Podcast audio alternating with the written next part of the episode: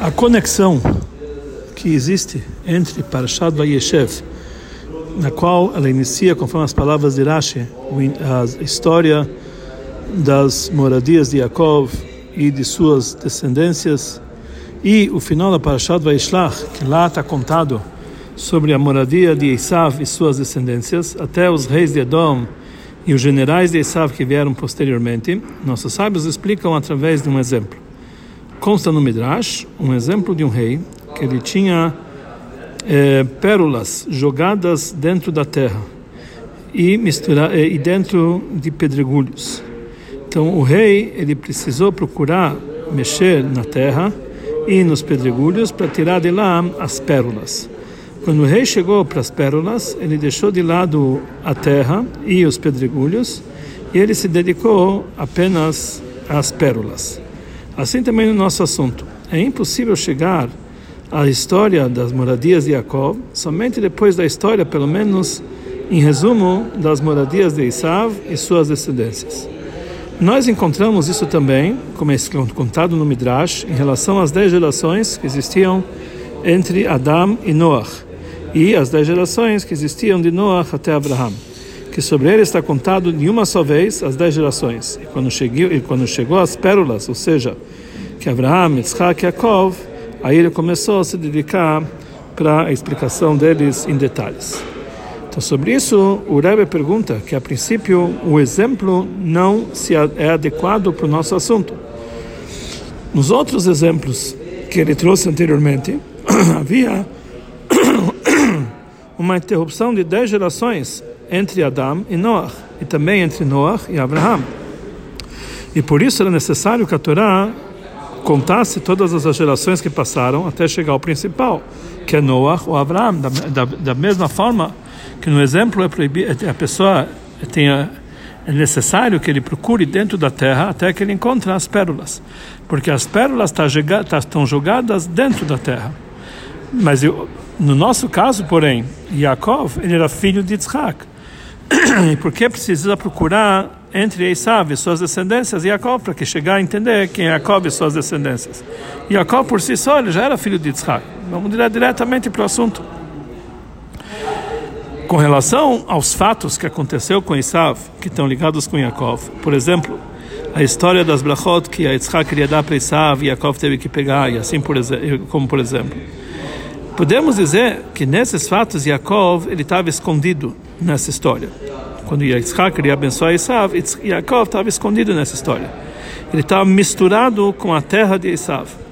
Então aí precisa contar todas essas histórias de Esav para saber o que aconteceu com Yaakov. E mesmo a história do final de Parashat Vaishlach está falando sobre a moradia de Esav de forma fixa nos montes de Seir. Podemos dizer, conforme explica o Maharal, e está ligado com as moradias de Yaakov.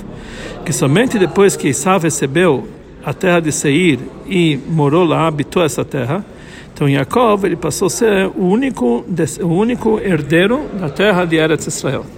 E esse é o objetivo de toda essa história da moradia de Yaakov e suas descendências. A história das suas moradias e como se rolou isso aqui até que eles chegaram à moradia final, que está falando sobre a Terra Santa. Mas não dá para entender totalmente o assunto, porque no exemplo ele está falando sobre pérolas que elas estão escondidas dentro da terra e precisa procurá-las. Mas conforme a explicação que vimos anteriormente, podemos dizer que existe uma ligação entre a história de Jacob com Esav, ou, no máximo, conforme a linguagem numeral, existe uma mistura entre Jacob e Esav em relação às suas moradias mas não são coisas eh, tão, tão misturadas de forma tal que precisa procurar dentro da terra. Ou seja, as moradias de Jacob não estão totalmente escondidas dentro da moradia de Esav, de tal forma que precisa procurar e encontrar dentro das moradias de Esav, as moradias de Jacob. Mais ainda não dá para entender. Está explicado, está contado nos psukim sobre as descendências de Esav e sobre os seus generais e suas moradias, até os reis de Edom, que eles reinaram antes do rei, antes de reinar um rei sobre o povo de Israel. Ou seja, as histórias que estão contando sobre Esav é até a época do rei Shaul. E também, depois ele conta mais, os, eh, os generais de Esav que eles tiveram depois que morreu Hadar, quer dizer, depois que acabou os reis e, e, e não tinha mais o reinado deles. Quer dizer, e realmente não existe nenhuma mistura com as moradias de Jacob e suas descendências naquela época. Desde que Jacob se separou de Esav aqui, não tinha mais conexão. Então, toda, essa, toda essa história da moradia, as descendências de Esav, até, até, até o rei Shaul do povo de Israel, e ainda depois, posteriormente, não tinha nenhuma mistura. E ainda, além disso, precisamos explicar, precisamos é, entender o que o, alguns detalhes do exemplo para entender o que, que ele significa no exemplificado. Por exemplo, o que, que são esses dois assuntos que ele fala? Terra e pedregulhos. O que, que simbolizam essas duas coisas? Pe terra e pedregulhos. Número dois, por que, que ele frisa que quando o rei chegou para os para as pérolas, ele deixou de lado a terra e os pedregulhos e se ocupou com as pérolas. A princípio dá para entender sozinho que quando se encontra as pérolas, se, se dedica apenas sobre elas. E precisava apenas escrever resumidamente que quando o rei chegou às pérolas, ele, ele se ocupou com elas. Porque ele precisa dizer que ele deixou de lado a terra e os pedregulhos. Isso que ele se estende na sua linguagem, no exemplo, nós entendemos que depois que ele encontrou as pérolas, quando ele chegou para as pérolas, precisa ter algum ato para deixar de lado a terra, para permitir que a sua dedicação seja totalmente com as pérolas. E mais algumas perguntas. Já, falou, já foi dito várias vezes que na explicação do Rashi sobre a Torá existem assuntos maravilhosos. E aqui nós estamos vendo que Rashi, ele escreve na sua explicação ele, ele copia na sua explicação o exemplo do Midrash. Mas existem alguns, algumas diferenças na linguagem do Rashi do que consta no Midrash. No lugar que está escrito no Midrash que ele procura, procura na terra, ele, ele, ele, ele manuseia a terra para procurar, ele fala no Rashi que ele mexe, mexe na areia e peneira ela com uma peneira especial. Ele não fala terra, ele fala areia e fala peneirar. O fato que ele, o detalhe que ele usa a peneira, que ele peneira com a peneira, está explicado no Midrash em outro lugar. Que aí o exemplo que é trazido um outro tipo de exemplo, mas lá está escrito o exemplo de uma outra forma, que Rashi ele pega de lá somente esse detalhe, que ele pega a peneira. Os outros detalhes do exemplo lá, Rashi não copia. E número dois também, Rashi, ele fala dois detalhes de, de, de areia e pedregulhos. E, mas existe uma mudança. No começo do exemplo ele fala apenas areia, caiu na areia e ele mexe na areia. E no final ele fala, usa a linguagem, quando ele encontra, ele joga de fora as pedras, os pedregulhos. Ele não me lembra na, nesse, nesse que ele joga fora a areia, somente os pedregulhos. Porque essa é a diferença. Também, terceiro, uma terceira pergunta. Também o último assunto do exemplo, que está, está escrito no Rashi de uma forma diferente. Quando ele encontra, ele, ele joga fora os pedregulhos. Então está escrito joga em vez de coloca de lado. Ele usa uma outra linguagem diferente para o Midrash. O Maral explica que Rashi ele não lembra a areia no final do exemplo, mas ele apenas diz que ele joga fora os pedregulhos, que essas palavras vêm nos explicar por que a Torá não falou sobre não falou mais sobre Esav, depois que começou a contar sobre as moradias de Yaakov, que todas as moradias de Esav que elas não têm necessidade para entender o fato das moradias de Jacob, são como se fossem pedregulhos, que precisa jogar eles fora. E por isso eles são chamados pedregulhos, porque as moradias de Isav posteriores não tem nenhuma mistura com as moradias de Jacob. Da mesma forma que os pedregulhos, eles não têm nenhuma mistura com as pérolas, somente com a terra. As, as pérolas podem estar misturadas com terra, mas não com pedregulhos. Pedregulhos e pérolas se separam automaticamente. Por isso, por isso ele fala que ele joga fora somente os pedregulhos. Mas essa explicação não dá para entender a princípio. Que conforme isso, não tem nenhuma novidade no fato que ele joga fora os pedregulhos. Que o fato que depois que ele começou o Passuco falar sobre Yaakov, não falou mais sobre Esav, dá para entender desde o início do exemplo.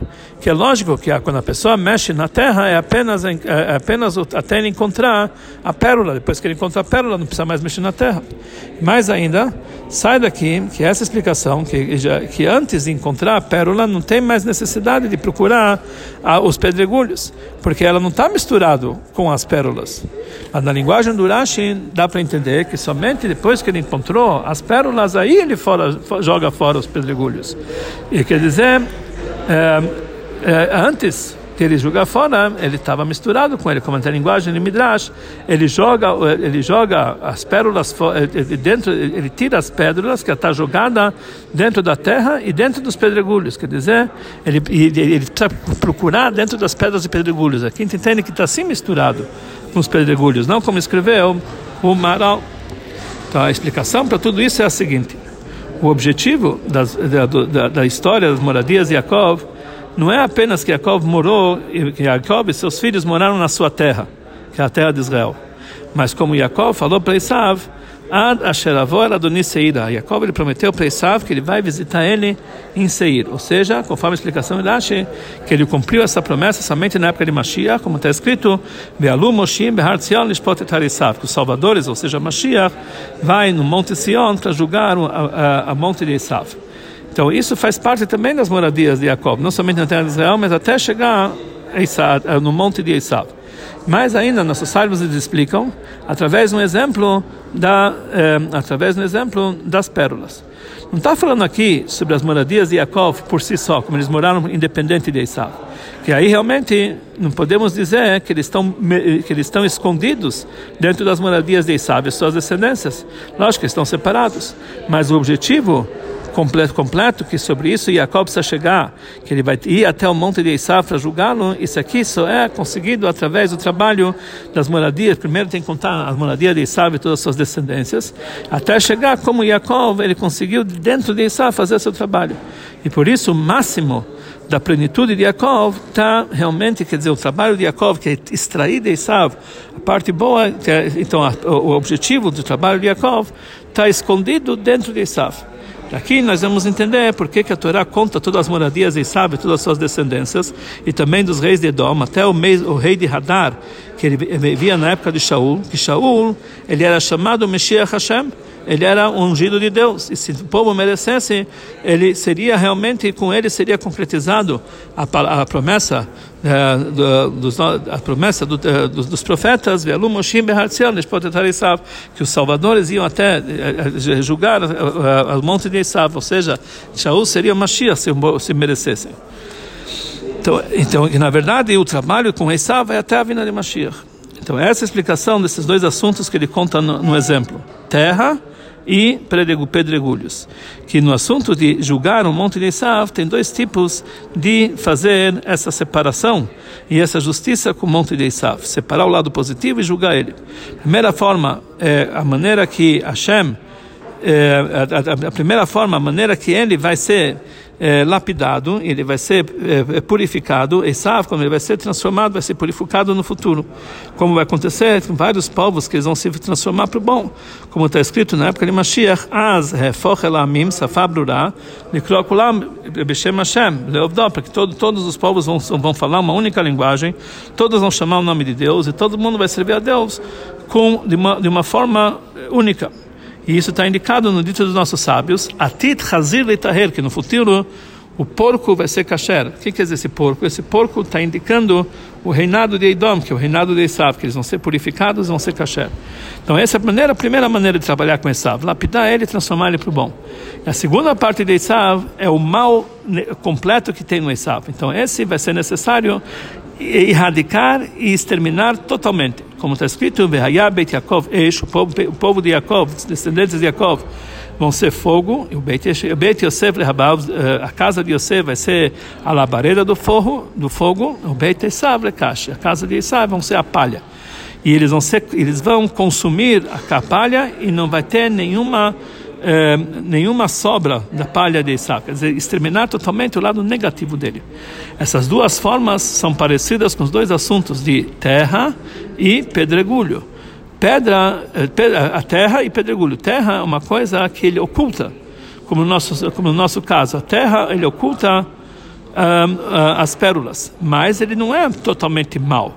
Pode se transformar para o bem e pode se tirar dele um proveito, como por exemplo uma casca que ela protege a fruta. Ou como vai ser no futuro, que os povos, outros povos, eles vão ser, vão se levantar, vão, ser, vão nos servir, vão, vão ser os nossos pastores. Mas os pedregulhos é algo que não tem nenhuma necessidade, é algo que realmente não tem nenhuma utilidade. Pelo contrário, esses são algo que podem prejudicar. como a linguagem normal que a Gemara nos diz em relação ao, ao, prejuízo do animal que ela jogou pedregulhos. Então, o pedregulho é algo que simboliza o lado que precisa ser exterminado. O Rebbe continua dizendo que Yaakov ele chega na sua plenitude quando vai ser concretizada a promessa que faz parte da bênção que Isaac deu para Yaakov, Verav e Avod sair, que o mais velho vai servir o mais jovem. Através disso que nós vamos chegar com Mashiach Lishpot et Harisav, julgar o monte de Esav. O motivo íntimo para esses assuntos, para que Esav, que é chamado Rav, o mais velho, eh, e a plenitude de Jacob depende no fato que esse Rav, esse mais velho, vai trabalhar para sair para o mais jovem, é, é, exato, é, é, é comparado com, com o fato que o homem, que ele é considerado ser humano, medaber, o ser falante, que é o melhor entre os seres da, da terra, da, da, da criação, mesmo assim ele é obrigado e é necess, ele necessita para sobreviver a se alimentar dos animais, dos vegetais e dos seres inanimados, dos minerais, para sua alimentação. Quer dizer, o homem, ele vai, o homem vai viver e cumprir a sua missão justamente recebendo a sua vitalidade de seres inferiores a ele. Assim também em relação a Isaac, que está escrito Verav e avó sair, o mais velho vai servir o mais jovem, que a fonte e a raiz de Isav é mais elevada do que a raiz de Yaakov e por isso ele é o primogênito. Conforme é explicado nos livros de Kabbalah e da Hassidut, que a raiz de Esav é no mundo que é chamado Olam Torro, o mundo do Torro. Torro literalmente quer dizer vazio, mas é um mundo, é um mundo superior, onde lá é, se encontravam luzes divinas muito, muito, muito potentes. Que ele está muito mais elevado do Olam Atikun, que é mundo da, do concerto, que é o mundo que nós vivemos, que é o nível de Yaakov. E quando Yaakov ele leva as faíscas sagradas que se encontram em Torro, que eles se encontram junto com Esav, ele leva elas para sua raiz. Então Yaakov também se eleva. Através ele, através disso, ele chega no máximo da sua plenitude. Esse é o motivo a mais porque que a Torá conta os reis que reinaram na terra de Edom antes do rei que reinou sobre o povo de Israel na Torá que é com isso está indicado a elevação que Yaakov ele pode chegar através de lapidar os descendentes de Esav, como é conhecido, que a raiz desses reis de Edom são os reis antigos do mundo de Torro, os, meios, os reis superiores do mundo de Torro. E por isso eles reinaram antes de reinar um rei sobre o povo de Israel. Antes aqui quer dizer também no nível superior, porque a raiz deles é mais elevada. E essa é a lição para o povo de Israel na época que nós nos encontramos no exílio. Isso que a descida para o exílio, principalmente essa última, esse último exílio, que é chamado o exílio de Edom, que é as moradias de Isav e suas descendências, é para lapidar as faíscas, elevar as faíscas nos assuntos materiais, que isso traz a elevação da alma acima da sua raiz. Porque essas faíscas vêm do mundo de Torro, que estão acima das, da raiz da Neshama, que está no mundo do Tikkun, no mundo do concerto. O trabalho espiritual, esse trabalho espiritual está indicado no exemplo das pérolas que estão jogados na terra e nos pedregulhos. A pérola é um exemplo, é, a raiz é, é um exemplo das faíscas divinas e sagradas que caíram na terra e nos pedregulhos, que na verdade são dois tipos dois, é, é, dois tipos de assuntos físicos e materiais. Terra demonstram é, objetos, assuntos materiais que eles ocultam as faíscas divinas. O Yehudi, ele pode através do seu trabalho elevar essa essa essa terra e, e, e fazer ela chegar e, e lapidar ela, purificar ela e levar para sua raiz. Já as, os pedregulhos são assuntos totalmente negativos, de tal forma que é impossível revelar nele, revelar neles a faísca santa que eles se encontram dentro deles através do trabalho comum, porque é, eles a, a única maneira que, que essas faíscas se encontram dentro deles numa ocultação total. Então isso não tem como elevar. A única maneira de tratar com eles é afastá-lo e é, empurrá-los totalmente para fora do nosso limite. Mesmo depois que nós chegamos às pérolas, ou seja, quando nós já encontramos as faíscas divinas ocultas nesse mundo, antes de você trabalhar com essas faíscas, nós temos que fazer algum trabalho para colocar de lado a terra, ou seja, provar que essas coisas materiais, sem as uh, pérolas não têm nenhuma importância por si só. E nós trabalhamos com, também com a terra apenas para tirar as faíscas sagradas que se encontram dentro delas. Então, nós temos até provar que realmente não sobrou nenhuma faísca, nós devemos trabalhar com elas, até que depois que nós já conseguimos tirar as pérolas, aí nós deixamos elas de lado. Por isso, esse trabalho de deixar de lado a terra, isso é um trabalho importante que influencia também o fato de tirar as pérolas.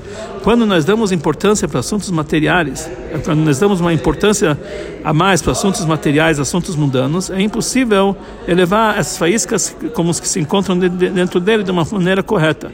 Muito pelo contrário, o trabalho com assuntos mundanos para tirar deles as faíscas, isso pode trazer uma descida no nível da nossa alma, da nossa neshama. Somente depois, quando a pessoa come e bebe todas as suas necessidades materiais, ele faz de uma maneira que meniach, ele deixa de lado, ou seja, ele deixa a terra e, a, e os pedregulhos deles de uma forma que ele deixa de lado, quer dizer, sem dar importância para eles, assuntos mundanos ele se dedica sem grande importância, aí ele consegue elevar as faíscas com que se encontram dentro deles da maneira correta e levar eles a uma elevação da nossa Neshama. Agora nós vamos entender as diferenças que existem na, na, na explicação de Rashi, que estão indicados em, a detalhes desse trabalho de como fazer essa lapidação baseado na parte profunda da Torá, que é chamado vinho da Torá. O principal trabalho da lapidação e da elevação dessas faíscas, tirando ele da terra, do, da areia, role areia, e não, e não dos pedregulhos que deles não está para se tirar nenhuma é, nenhuma pérola da maneira correta. Então, o principal trabalho tem que ser feito na areia. E por isso, no início, a pessoa precisa mexer na areia. Ele precisa mexer para procurar onde se encontram dentro dele as pérolas e, e onde que elas se encontram dentro da areia, mas não nos pedregulhos, que lá não se encontram, lá não tem como lapidar elas, não tem como elevar eles. Eles são mal completo. Depois disso, nós precisamos separar essas faíscas, que elas estavam misturadas na areia, que a areia simboliza a mistura do bom e o mal. Como que a gente faz a separação? Peneirar com a peneira, que é uma separação total e completa entre o bom e o mal. Separar as uh, separar uh, as pérolas, que é as faíscas divinas que se encontram lá dentro.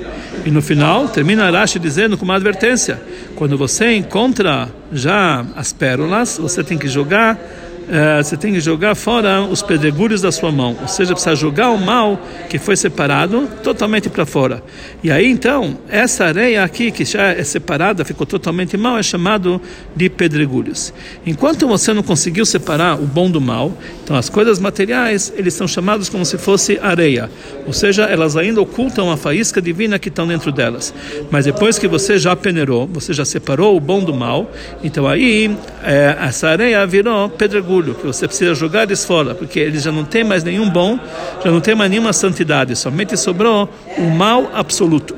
O objetivo é o trabalho espiritual do homem tem que ser a lapidação completa da matéria, para que ele faça que ele seja totalmente límpido e, eh, aí ele pode eh, saber que, na verdade, a matéria ela não tem nenhuma importância. E por isso, imediatamente, quando você tira as pérolas, você deixa a terra de lado, ou seja, se não fossem as faíscas sagradas que se encontram dentro delas, elas seriam apenas pedregulhos. Por isso você joga fora os pedregulhos imediatamente que você encontra as pérolas e aí depois você pega as pérolas, como falaram nossos sábios, você tem que comer o conteúdo e jogar fora a casca. Comer o conteúdo está ligado eh, quando você joga fora as cascas. Então é que realmente você consegue chegar ao trabalho de lapidação total. E depois você joga fora os pedregulhos, que significam mal total. O trabalho de levar essas faíscas, é, de separar essas faíscas, começou principalmente através de Yaakov. Através dele começou a preparação para matar Torá. Como na explicação simples que começou todo o exílio do Egito, que é a preparação para o recebimento da Torá, no fato que Yaakov e seus filhos foram para o Egito. A novidade de Matan Torah é que eh, eles conseguem trazer a, a, a divindade que está acima dos mundos, é para esse é trazer, trazer a presença para esse mundo. E somente através disso é, é possível fazer essa separação total, de uma forma que ele se joga fora os pedregulhos, porque em relação à luz divina que ela está revestida dentro do mundo, o mundo ele pega ele pega um certo espaço e o trabalho que você joga fora é, os pedregulhos, essas coisas materiais não precisam pegar espaço de forma alguma. Através da luz divina que está acima dos mundos, que em relação ao mundo ela não pega espaço nenhum. Isso, isso permite que o trabalho seja totalmente completo. E esse é o motivo porque Rashi ele traz aqui o exemplo da, da, da ele traz aqui o exemplo das pérolas, justamente na nossa paraxá, sobre Jacob, e não sobre Noach, e não sobre Abraão.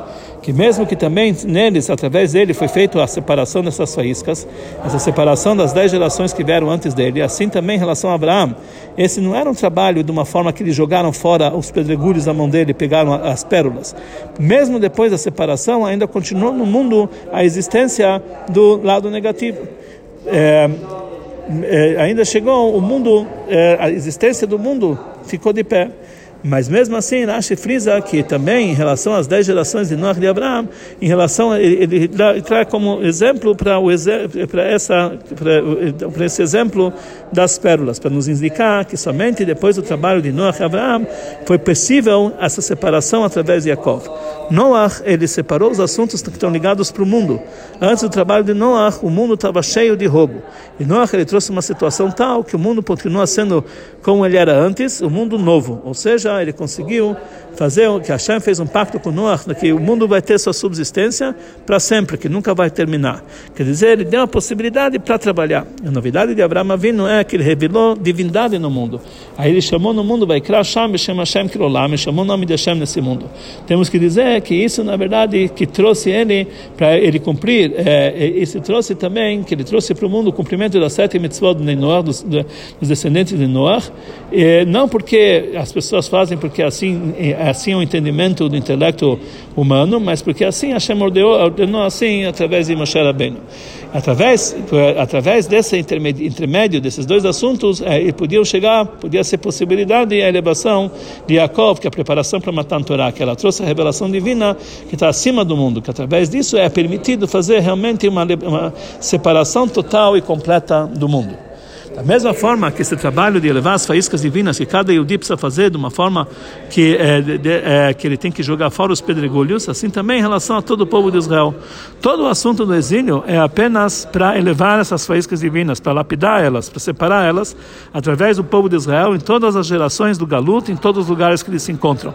Como está escrito em relação ao exílio do Egito, que Gadol, que depois disso eles saíram com uma grande riqueza. A intenção é essas faíscas divinas que eles tiraram do Egito. Por isso, imediatamente depois que terminou a época do exílio do Egito, imediatamente quando eles já encontraram a pérola, eles saíram de lá no piscar de olho. Porque a princípio, para que tanta pressa? Afinal de contas, toda a escravidão já terminou. O povo de Israel já moraram na terra de Goshen, que é o melhor da terra. E por que eles precisavam ficar mais tempo na terra de Goshen? Por que, que eles não podiam ficar mais tempo na, eh, na terra de Goshen? Tinha que ser imediatamente.